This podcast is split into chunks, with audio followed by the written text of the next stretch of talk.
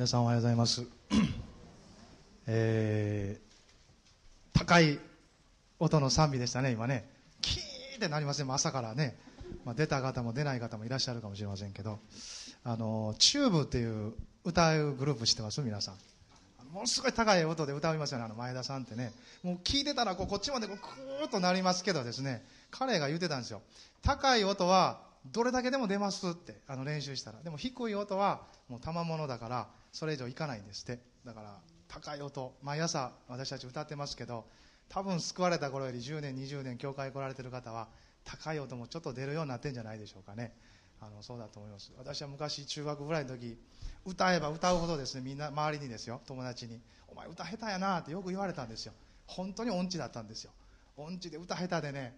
でも不思議と教会来て賛美とか歌ってたらですねまあちょっとマシになってます。あのいつも楽譜通り歌ってなくてワーシップチームの人にも迷惑かけたりですねいろんな時あるんですけど、まあ、でも毎週賛美してるってすごいなと思いますよね皆さん。一緒に集まって神様の前に歌声を上げるってそうそうないことですよ、まあ、そういう恵みに今日も私たち預かっていることを、まあ、本当に感謝したいと思います。昨日はあの私の KBI 時代の同級生のですね久山孝子今宣教師になってますけど宣教師のあの婚約式にあの上郡の教会まで行ってきたんですね。まあ最近こちらでもねさっちゃんの結婚とかいろんなこと続いてますけどもですね、まあ、JC 全体でもそういう流れありません？なんかどっかでね。あのポッともいつの間にかあれ結婚してたんかっていう人がいらっしゃったりですね。そういうのがありますけどあの上郡の方に行ってきました。車で3時間とか3時間半とかですね。あの福野先生も CPM で行かれたりされていますけどもですね。JC の教会の中でも本当遠い方だと思います。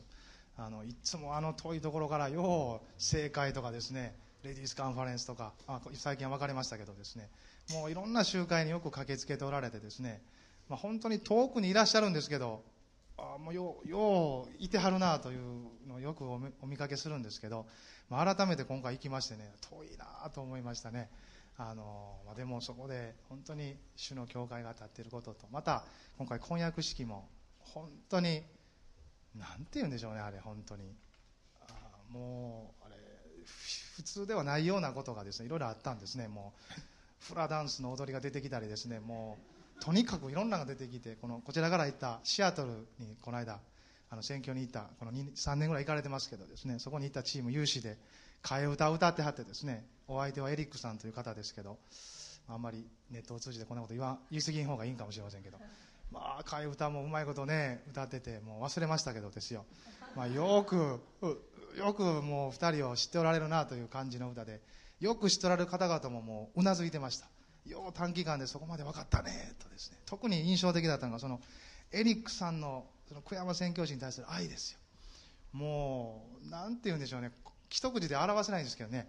愛してるなっていうのが伝わってくるんですよ。愛してる。本当に愛してる。いや愛ってこういうことかな。愛っていうのは現れてきますよね。愛してたらですね。そういうもんかなというような愛で愛されてるということを本当伝わってきました。まあそんな感じで、えー、疲れて帰ってきましたけどもですね、まあ、福野先生ですね。福野先生よく CPM であちこち行かれてますよね、まあ、大変だと思いますよ。もういろんなとこしょっちゅう行かれてそれでも日曜日メッセージされたりいろんな日ごとの用もされている姿はですね、まあ、本当に尊敬に値します、まあ、本当に主の牧者は偉大だなと。主は偉大ですけど主の牧者も偉大だなとそのように感じさせられています。続けて本当先生のために祈りが必要だと思います。またご家族のためにもですね私たち祈ってますけどなおなお祈りたいなとそのように思わされています、まあ、神様も私たちを愛しておられます。そしてその愛はこの聖書の言葉から私たちは今の時代も知ることができます。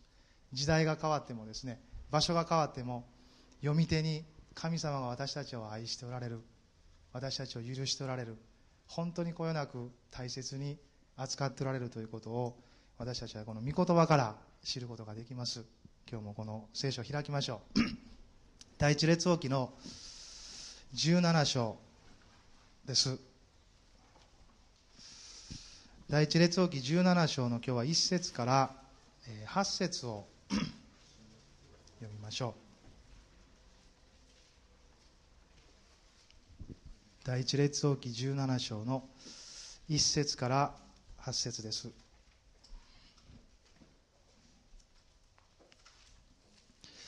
旧約聖書の614ページですね、まあ、古いというか第2番は562ページです。まあ、読める方はですねどうぞ一緒に読んでください。聞いてくださっても結構です。ギルアデのティシュベノでのティシュベ人エリアはアハブに言った。私の仕えているイスラエルの神主は生きておられる。私の言葉によらなければここ23年の間は梅雨も雨も降らないであろう。それから彼に次のような主の言葉があった。ここを去って東へ向かいヨルダン川の東にあるケリテ川のほとりに身を隠せ。そしてその川の水を飲まなければならない。私はカラスにそこであなたを養うように命じた。それで彼は言って主の言葉の通りにした。すなわち彼はヨルダン川の東にあるケリテ川のほとりに行って住んだ。イクワガのカラスが朝になると彼のところにパンと肉とを運んできまた夕方になるとパンと肉とを運んできた。彼はその川から水を飲んだ。しかししばらくするとその川が枯れた。その地方に雨が降らなかったからである。すると次のような主の言葉があった。あそこで結構です。まあこれ有名なエリアの箇所ですね。まあエリアは突然ここから出てくるんです。その前置きはありません。なんかどっからどうなってどんな風にしてっていう、まあ、彼がどんな風に証明を受けたとかですね。そういうことは書かれてないんですね。突然登場するわけですよ。ティシュベのでのティシュベ人エリアがアハブに言ったという言葉で彼は登場してきます。アハブというのは北王国イスラエルの王様です。ダビデが建てられ、まあ、サウルはさっき退けられましたけどもダビデが建てられその子ソロモンで王国が確立しそしてレハブその子レハベアムの時に王国が分裂します。ヤロブアムという人がですね北の十部族を従えてもう一つの王国を建てるんです。その後2つはそれぞれに歩いていきますけど北王国のこの7代目の王様がこのアハブです。あの聖書ガイドブックってあるんですよね。あれ見るとですよ。あのその北王国と南王国の王様ずっと列挙してですねその性質書いてるんですよ。で北王国大体も大体というか全部悪いんです。悪い王様です。だから悪とか悪とかですね。極悪とかですね。最悪とかですね。タークってあの多い悪って書いてタークって書いたりですね。一体どれがほんまに悪なんやって分からへんようなですね書き方してるんですよ。このアハブはですね最悪です。極悪と最悪がどっちが悪いんかよく分かりませんけどとにかくめちゃめちゃ悪い王様ですよ。民は苦しんでるし国はあんまりまっすぐ動いてないわけです。そういう背景の中でエリアが神様の言葉を持って使わされたわけですよ、まあ、私たちは今の時代もですね決していい時代とは言えないですよ。私たちが物を持っててある程度幸せでそれだからといって時代が良いとは言えません。私たちの作られた世界の中にはびこる悪やいろんなものを見ることができると思います。私たちもこの時代には生きていますが決してこのエリアが立たされた時代はですね昔のことじゃないですよ。今を生きる私たちにも同じように御言葉から示唆を与えるそのような内容だと思います。エリアはそのアハブに言いました。私の仕えているイスラエルの神主は生きておられる。私の言葉によらなければここ23年の間は梅雨も雨も降らないであろうと言われたんですね。エリアという名前は主こそ神であるというそういう名前の意味があるそうです。主こそ神である。まさにエリアという存在そのものが主こそ神であるということを表していると思います。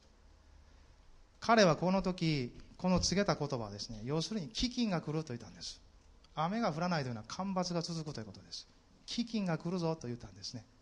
なぜならこの背景にあるのはですねこのアハブたちが偶像として神様として拝んでいた神様があるわけです。それはバールという神様とアシェラというそのバールの配偶神の女神であるそのアシェラですよ。その2つの神様は肥沃の神と言われてるんです。土地を潤し豊かな作物を与えるそういう神様だと言われてるんですね。その神様に対してエリアはある意味で本当の神様の名前によってその言葉によって宣戦布告したんです。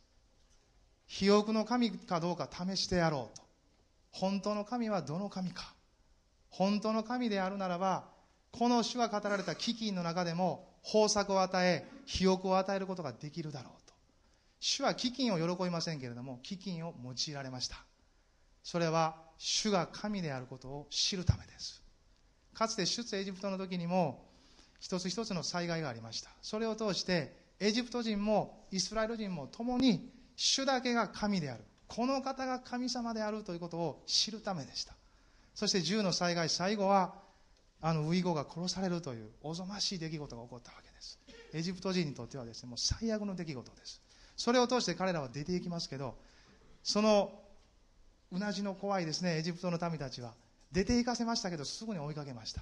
そしてあの航海の前まで来たイスラエルの民たちを追い詰めたんです。その追い詰めたことも彼らにとっては危険なことでしたけど神様のシナリオでした。永遠にこのエジプト人を見ることはないであろうと言われた神様の言葉が実現するために追いかけることを許されたんです。そして事実どうなったでしょうか。イスラエルの民たちはモーセが挙げた杖を通してそして手を差し伸べた時に航海が分かれていきました。そしてその真ん中を通っていった時エジプト人も追いかけてきましたけどエジプト人は波に飲まれて全滅しました。そのような出来事の中で主こそ神であるということを表したんです。イスラエルの民たちは恐れました。おじまどいました。エリアもこの時代同じことをしたんです。自分の名前に表されているように主こそ神である。そのことを表してくれた私たちの今の時代も神と呼ばれるものはいくらでもあります。神という名前を付けてなくても神のように拝み神のように大切にしそれに依存して生きているそのような状況がたくさんあるわけですよ。けれども主こそ神である。エリアはそこに立ちました。私たちも今朝どこに立つでしょうか。主こそ神である。主の側に立つ者主と共に歩くものですよ。それが教会であり主に召された私たち一人一人ですね、まあ、皆さんのうちにもそのような心があると思います。ちょっと隣の方々に主と共に歩いていきましょうと挨拶しませんか？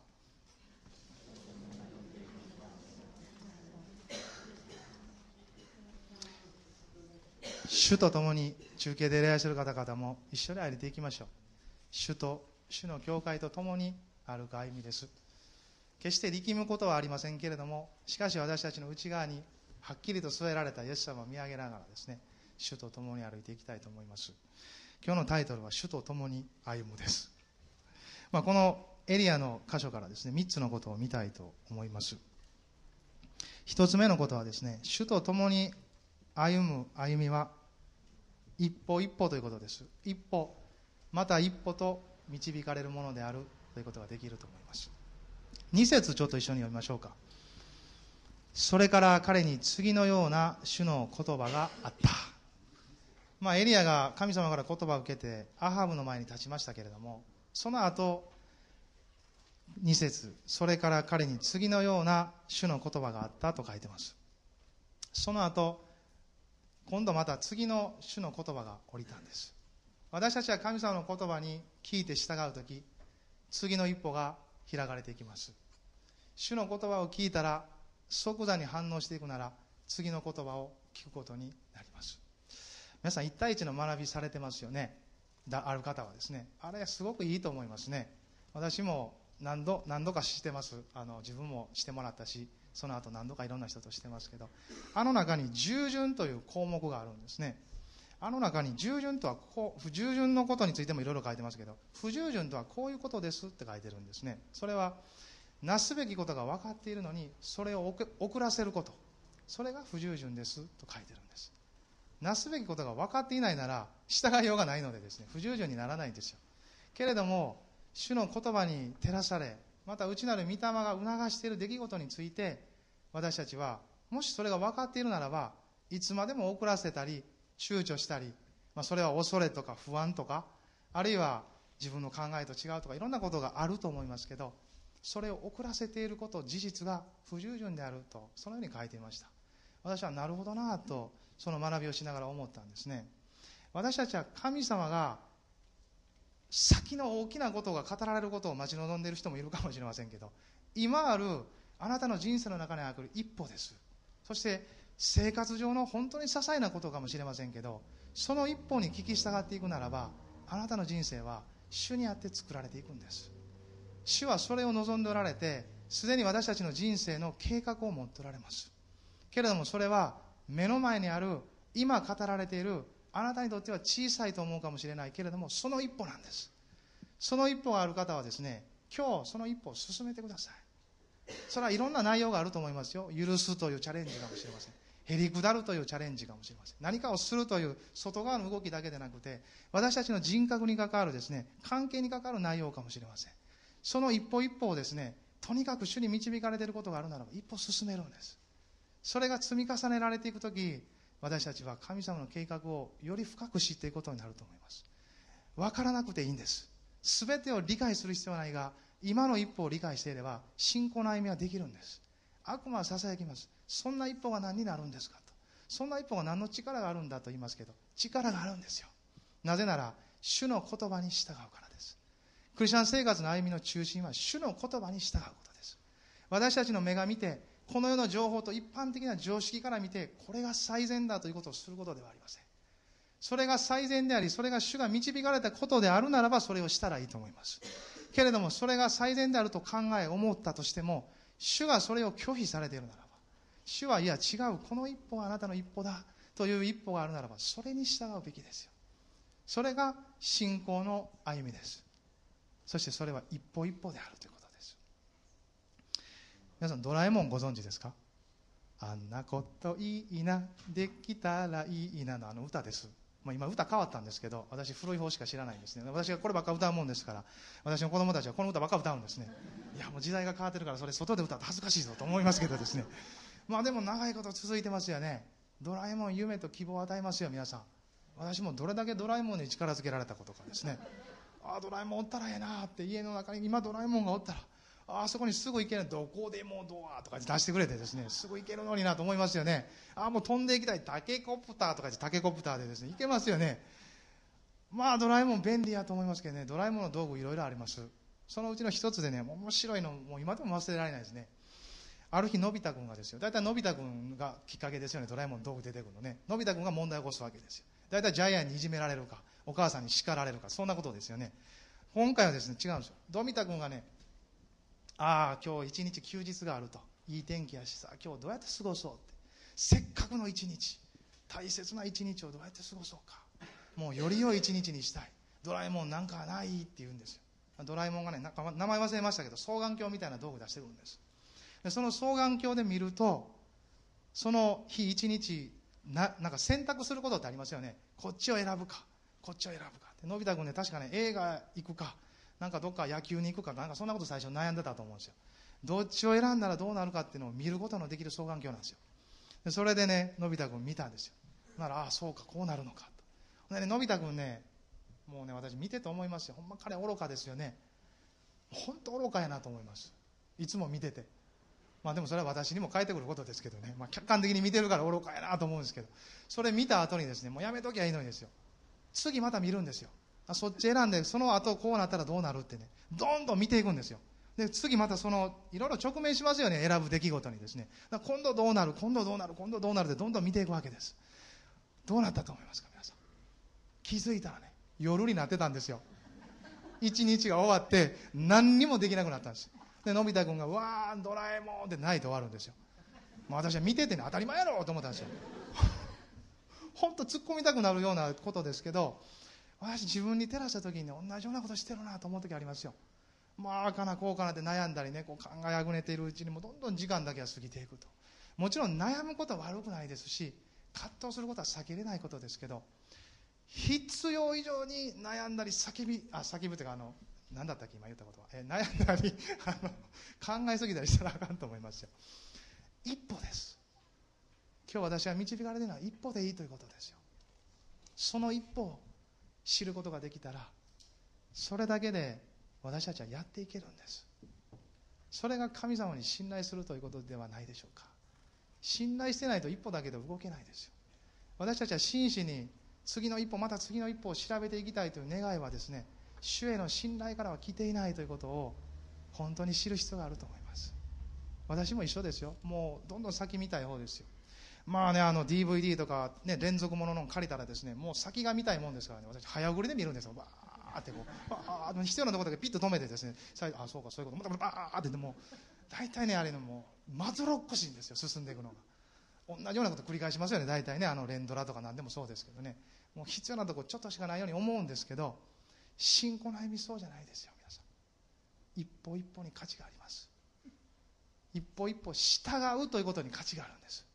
その従っている内容とかはもちろん大切なことですけども主との関係において私たちの前に価値ある一つのことは主に従っている一歩であるということなんですよ。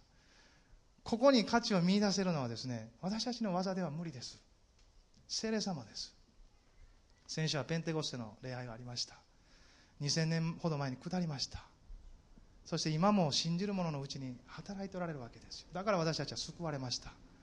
聖霊様の働きがなければ決して救われません。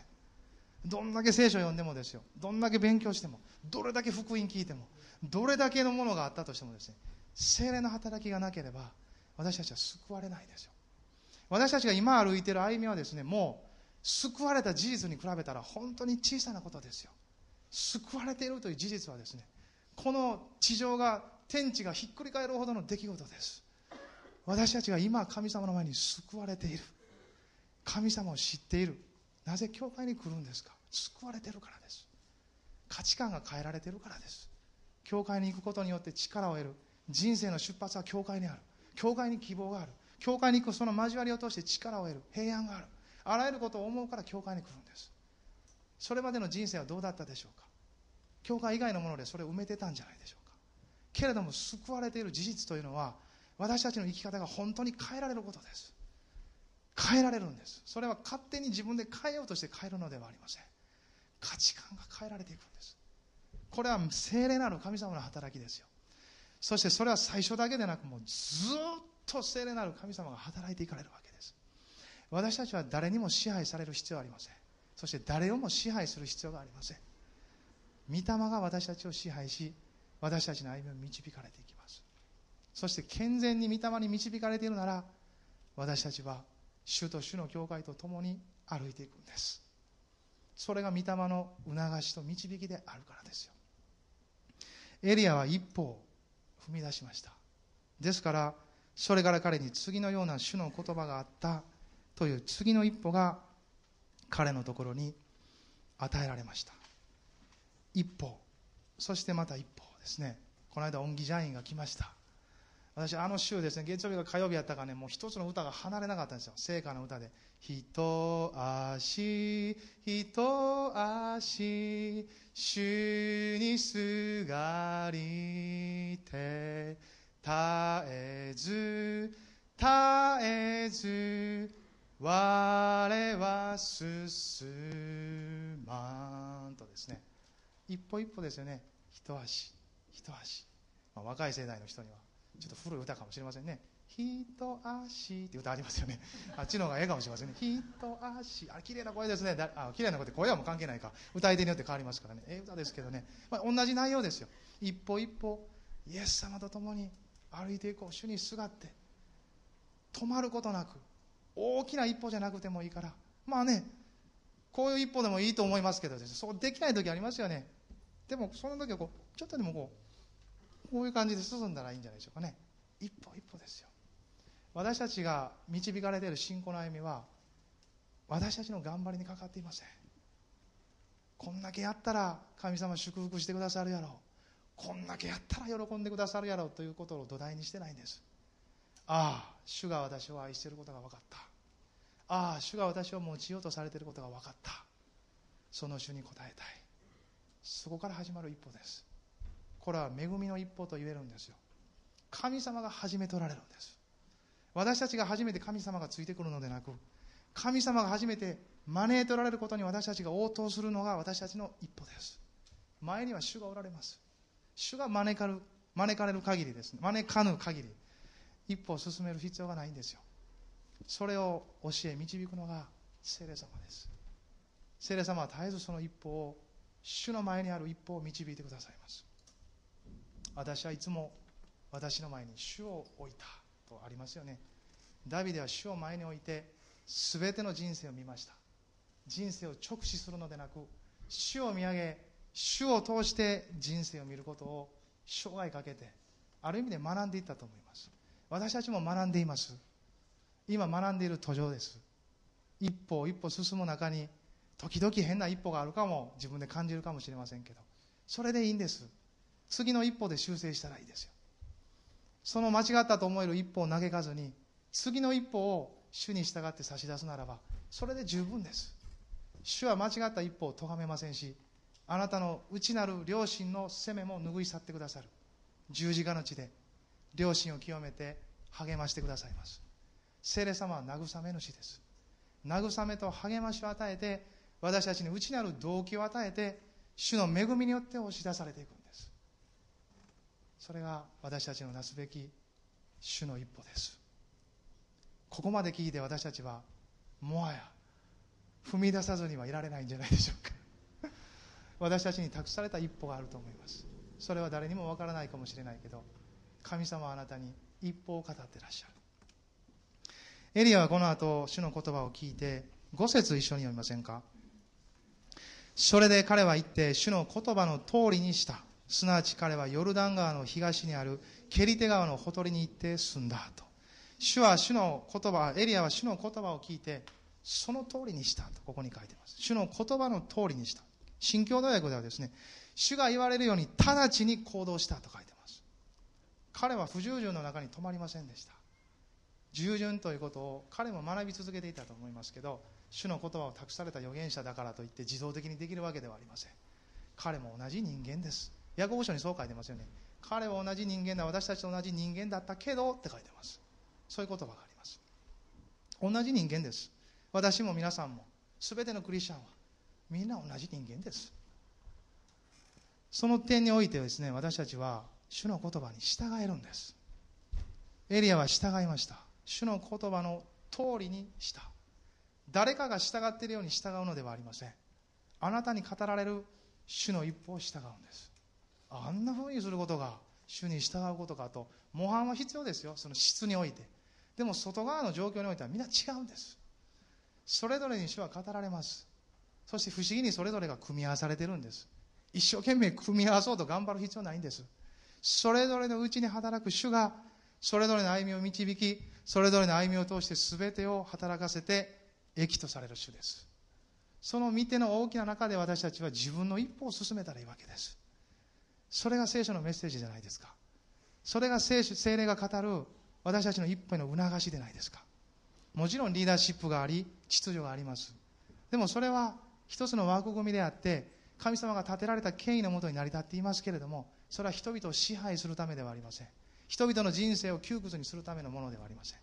健全にそのリーダーでリーダーも自由であり主の御霊に従うがゆえにそのことが流れていくのであってそこには何の不思議もありません。神様に従うこととリーダーシップの中で共に歩いていくことは共存できます。主が同じ主として働いておられるからです。その不思議を私たちは、まあ、教会を通して見ていると思いますね。それで彼は言って主の言葉の通りにしたとですね、まあ、本当に素晴らしいですね。私たちも今ある一歩を進めたいと思います。二つ目のことですね。主と共に歩む歩みというのは主ご自身によって養われるということです。エリアに告げられた言葉はこの3節4節です。一緒に読みませんか？ここを去って東へ向かいヨルダン川の東にあるケリテ川のほとりに身を隠せ。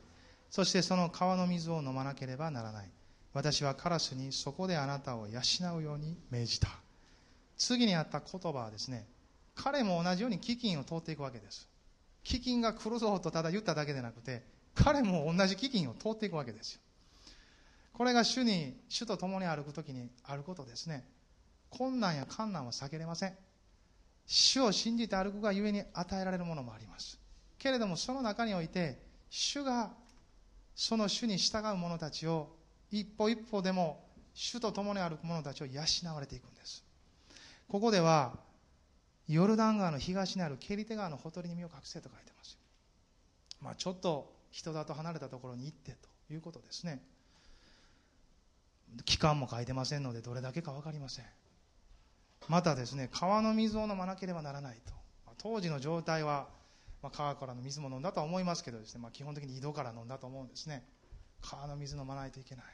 ちょっと生活環境変わるわけですよね。水変わるということはですね私たちも環境変わるのの一番のことは水が変わるとよく言いますよね。水が変わったらお腹壊すとかですね。よく言いますよ。海外行ったらそうですね。こんな日本みたいにジャーッと流せませんよね。普通にペットボトルで買って、まあ、歯磨きとかそんなんも辛いですよ。安川先生とかね、まあ、敏子先生もそうでしょう。海外行くと不便がたくさんあります。でもそれ主に従っているのでそこに行ったわけですよね。エリアも川の水飲まなければならない。しかもカラスに養われなさいと。カラスですよ皆さん。カーカーっていうカラスですよ。カラスに養われるってどういうことでしょうか。カラスに養われる。いや主よそれだけは勘弁してくださいと。私はね主に従いますよ。でもねカラスに養われるんですかと。そこまで卑屈にはなりたくないですと。あるいはですねそういやもうそんなこと無理でしょうと思ったかもしれないですね。カラスですか。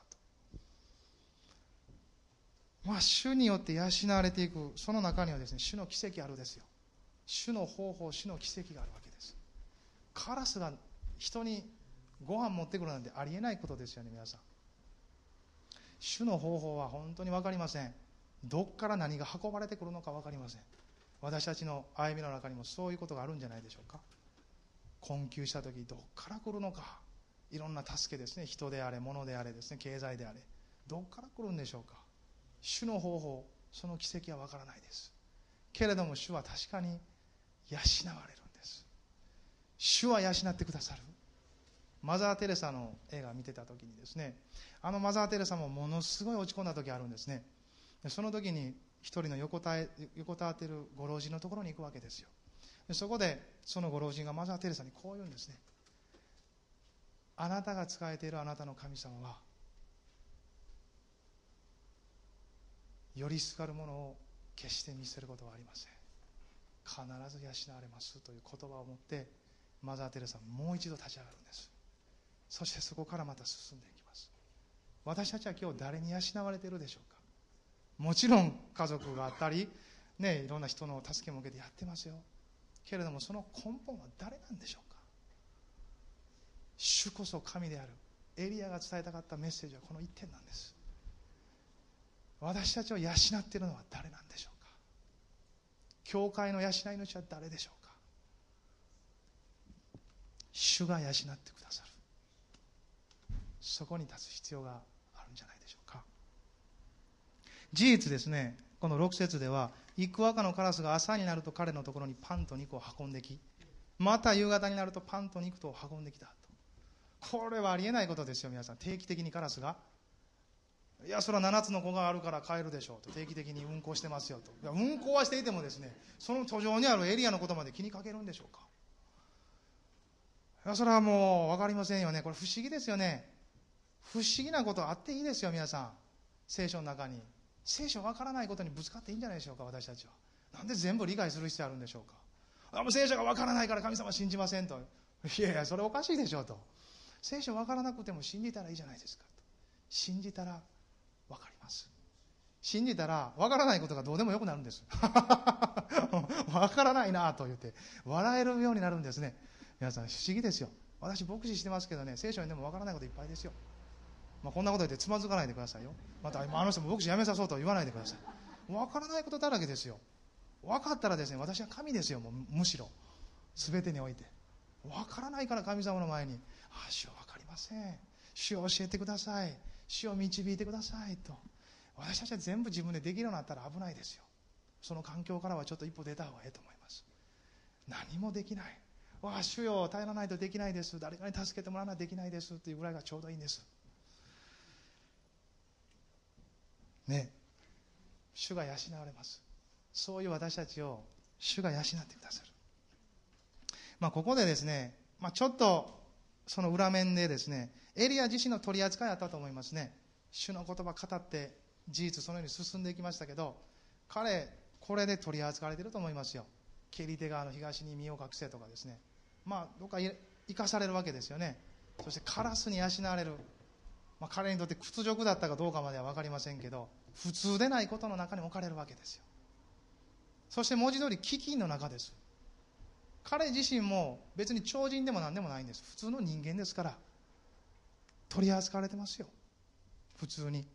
主の言葉語ったがために主の言葉に生きる時に私たちはいつもそこを通過していきます。なぜなら主の言葉の前に誰も勝てないからです。聖書の中にですねイエス様のことを描写した表現でこの岩がそこに落ちるとそれは砕かれまたこの岩のところに立ち向かうならば砕かれますという言葉があります。イエス様という方はそういう目を持っておられるんです。従っていこうとする一緒に歩いていこうとはしますが私たちは砕かれるべき存在です。私たちは扱われるべき存在であるということですね。自我は扱われてきます。肉声古い人という言葉使われますけどそういう面が扱われていくんです。なんでこんなこと起こるんやとかですね。なんでそんなこと従わなあかんねんというのは自我です。私たちの肉声から来るものですよ。でもそれが悪いとは聖書は言ってません。それはありますというんですね。あることを認めなさいというんです。ちょっとガラテヤ書を開きましょうかガラテヤ書の5章の16節ですね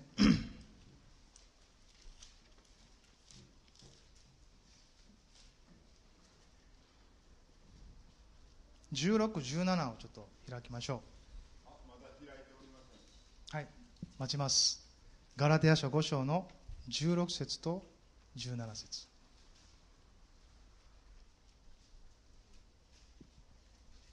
新約聖書の370ページですね。皆さんもあの歌覚えたらいいかもしれませんね。また今来るかヨハネ伝ってやつ。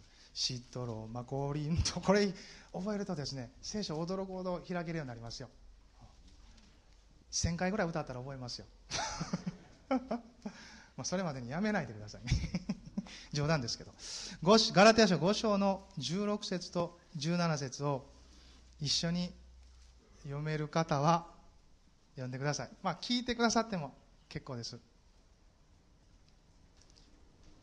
いけますか？新約聖書ですよ。370ページ。私を信じてページ数を見てください。370ページです。後ろに向けて ちょっとまだ開けてない人がおるからね。あの、自力で探そうとせずにページ数見てください。370ページ。338ページです。ちょっと助けてあげてください。もし助けれる方がいらっしゃったら。ガラテヤ書の5章の16節、17節。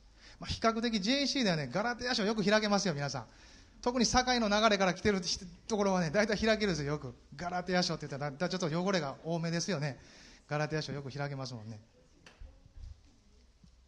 ガラテヤ書5章の16、17一緒に読みましょう。私は言います。御霊によって歩みなさい。そうすれば、決して肉の欲望を満足させるようなことはありません。なぜなら、肉の願うことは御霊に逆らい、御霊は肉に逆らうからです。この二つは互いに対立していて、そのためあなた方は自分のしたいと思うことをすることができないのです。まあ、肉の思いですね、自我が発するものはですね、なくならないんですよ。それはずっとあり続けます。救われていてもです。救われていてクリアにされるんです。自我の働きが。なくなるのでなく、より明らかにされて、ということが生じてくるんです。なぜ明らかにされるのか。それは、イエス様を信じた瞬間に御霊が来られて、精霊はうちに住んでくださり御霊の思いを私たちのうちで湧き上がらすからですその御霊の思いが湧き上がることというのは私たちのうちに光を当てることです光を当てられた時にクローズアップされるのは自我の働きですよあこれ自我やなってスッと言えてやめれる人は幸いです。成長であり成熟だと思います。私もその途上をたどっているものですけれども一人一人皆同じとこたどっていきます。救われてしばらくしたら自分の自我の働きよく見えるようになってきます。ああこれ私やな。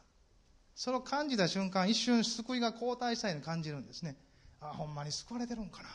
救われたのに何も変わってないなという自分を発見すると思います。でもそれ発見したところからさらなる一歩が始まっていくわけです。ここでやめてしもうたらですねクリスチャン人口平均2.8年とか言われてますけどそういうことになっちゃうんです。そうでないですよ。そこからが勝負なんです。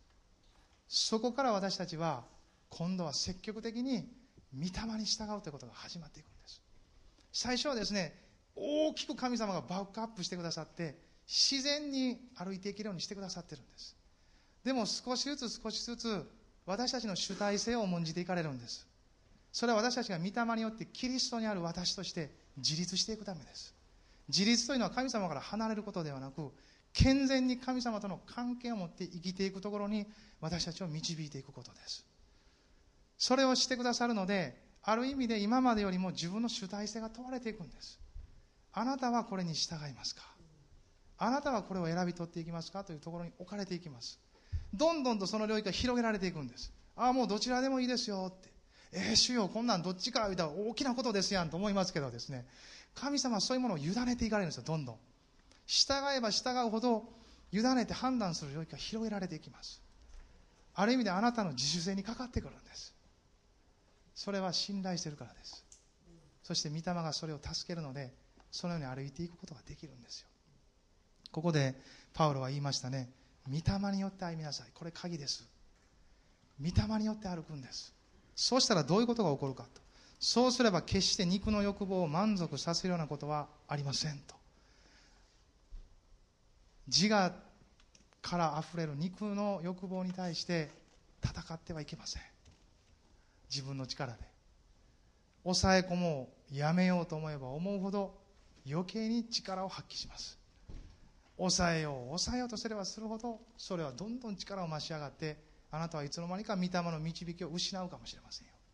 むしろ御霊がこの中でどう語っておられるのかというところに目を向けていくときにこう書いてますね。そうすれば決して肉の欲望を満足させるようなことはありませんと。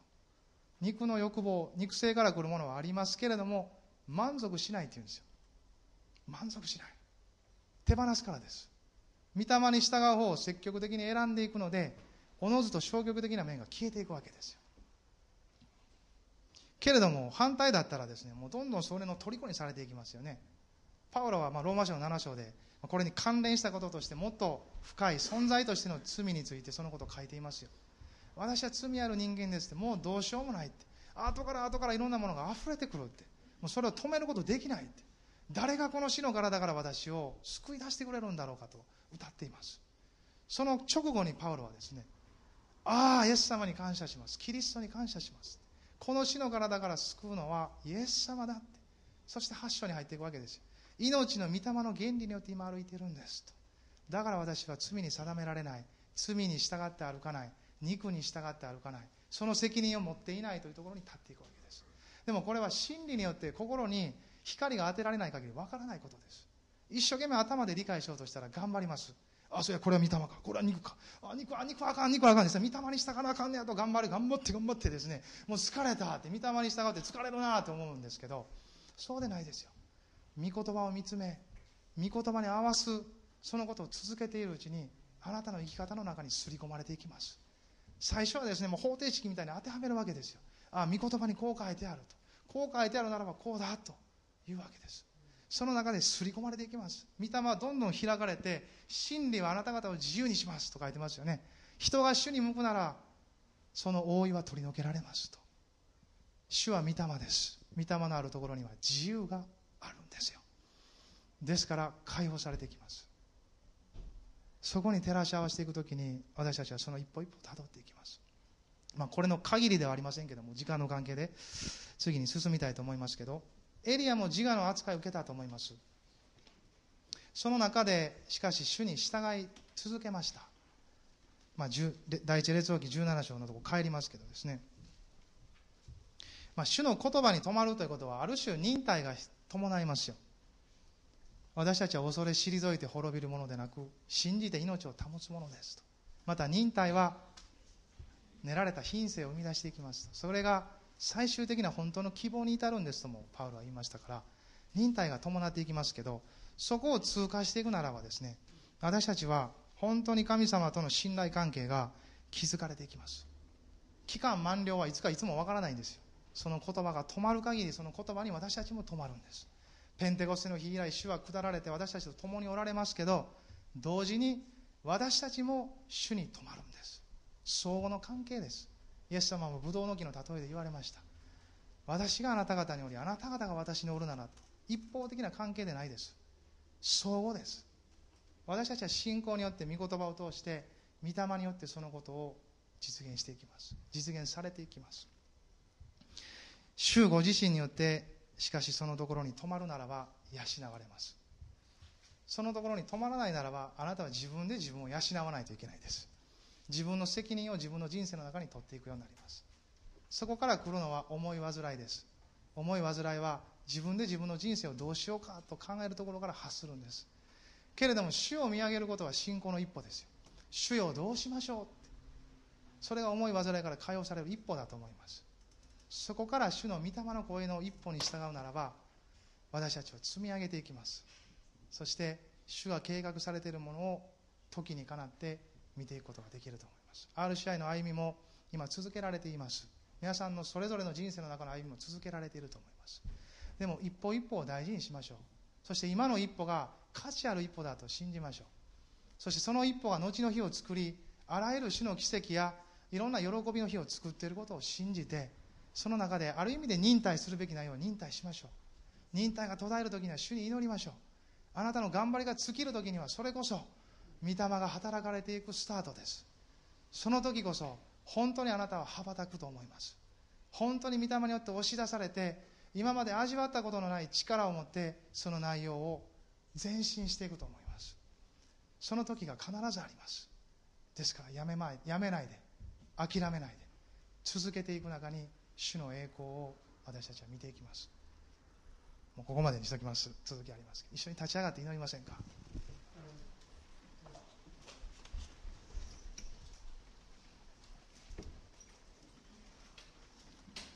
今総額の中で一緒に祈りましょう。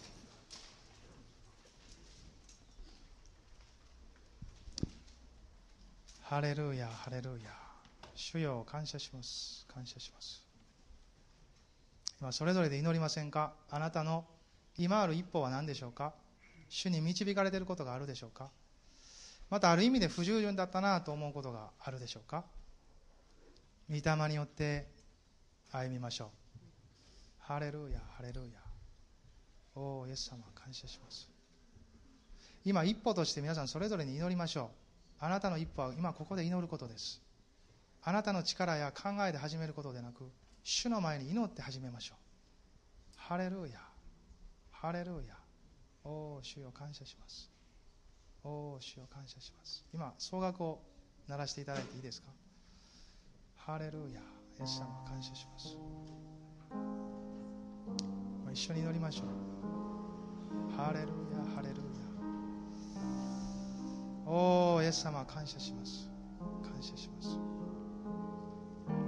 今私たちに触れておられる主よ。あなたの皆をあがめます。あなたはその内なる声を聞いてくださいます。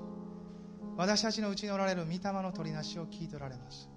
私たち自身でさえもどのように祈ったらいいかわからない時が多いですけど。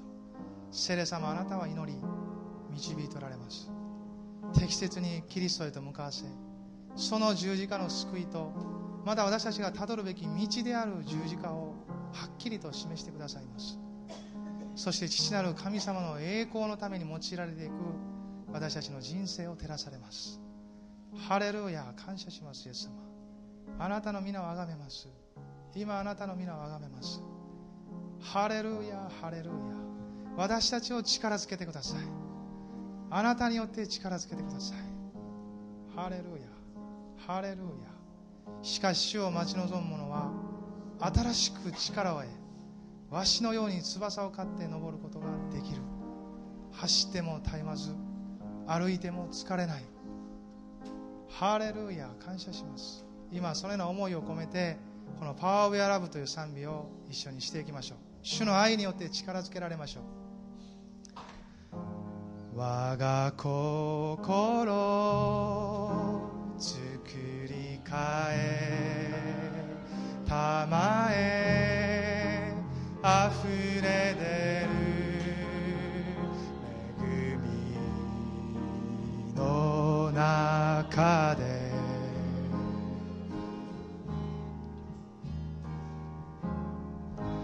我が弱さ去りた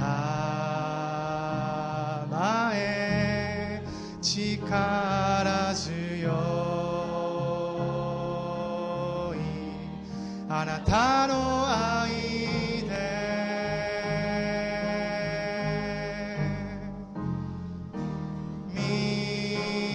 そばに抱き寄せ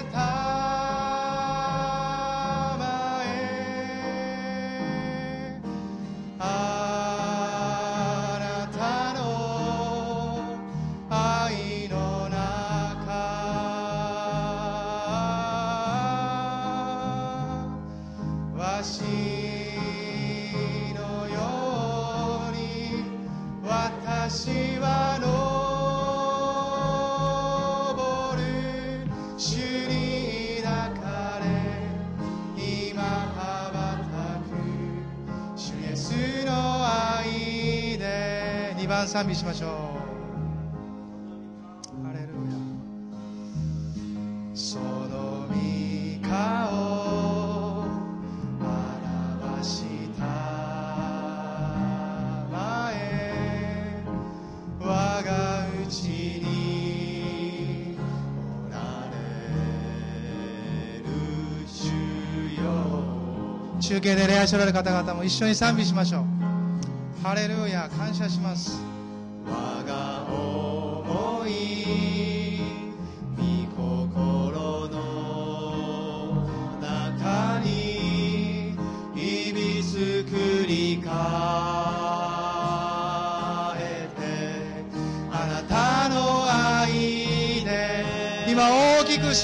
ましょう。ハレルヤ。感謝します。みそばに抱き寄せた